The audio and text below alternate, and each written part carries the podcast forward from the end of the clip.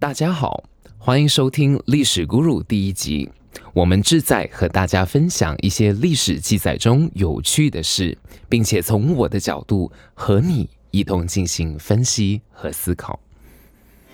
我喜欢旅行，喜欢从历史的角度看每一个国家背后的故事。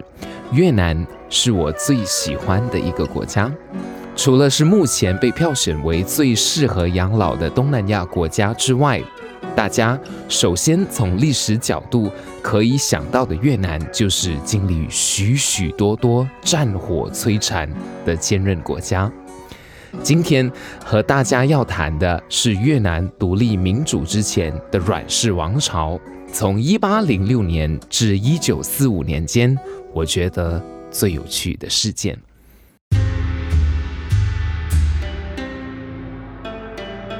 阮氏王朝经历十三任皇帝，与中国当代清朝的属宗藩关系。简单来说，就是越南阮氏王朝必须固定向中国清朝进贡贡品，维系属国与宗主国的关系。虽属属国，但阮氏越南王朝对内自称皇帝。这样的统治来到了最后第二任皇帝启定王，是我最感兴趣的了。仔细翻开启定王的族谱，你会发现他只有一位继承亲子。这就奇怪了，皇帝不都子嗣满贯？翻开宫廷记录，一律对外称启定王对姓没有多大兴趣。其实，事实上，启定王是个对男子有倾慕的越南皇帝。自小体弱多病的启定王，成人后对男性体魄健壮身躯有着一定的吸引力。因此，婚后的启定王大多数的晚上都是与贴身侍卫共度良宵。启定王被越南人所厌弃，并不因为其性向，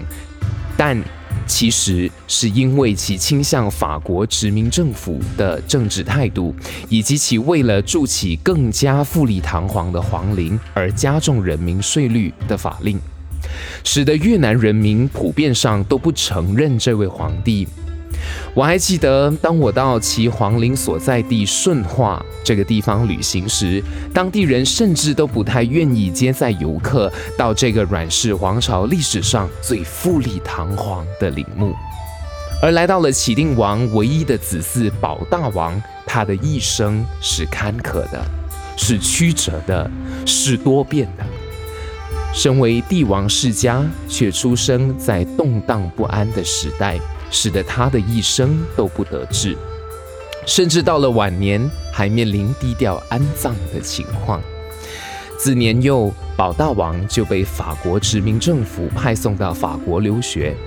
说好听是留学，但我看来其实就是分隔，是政治分隔，让宝大帝。自小在法国美好的熏陶之下，对这个政府、对这个殖民政府种下美好的关系，对祖国越南的养分抽离。这策略来自于法国殖民政府，可说是为保大王种下日后一切的渊源。自小接受法国教育的保大王回国之后，也因此对越南女子完全看不上眼。最后，在一场贵族聚会中，看上了一位才貌出众，也同样拥有法国留学背景的本地富商千金，娶过门，且赐封南方皇后，喻指越南国的芬芳。这位被当代及后世称为东南方最美的王后之女子，却因其法国留学及天主教教徒背景，搞得当时的阮氏王朝天翻地覆。不仅在礼俗上做出许多改变，尤其还让当时的太后忧心不语。在担心自己皇嗣走向西方影响，甚至是改向天主教的未来驱使下，迫使保大帝迎娶另一位妃子，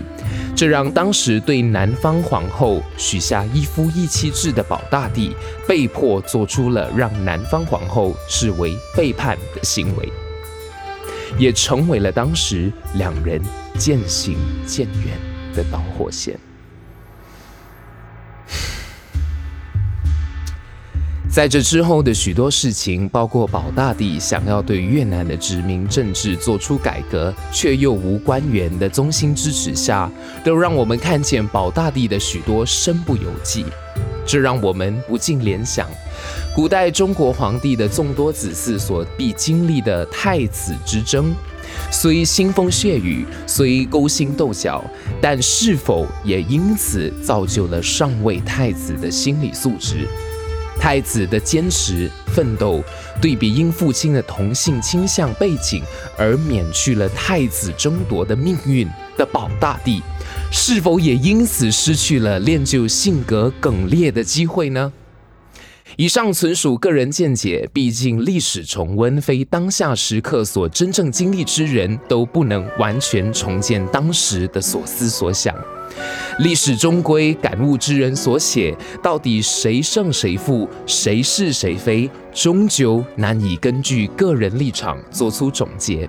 换作是你，你的看法又如何呢？欢迎留言互动，让我们一起思考历史，回想价值。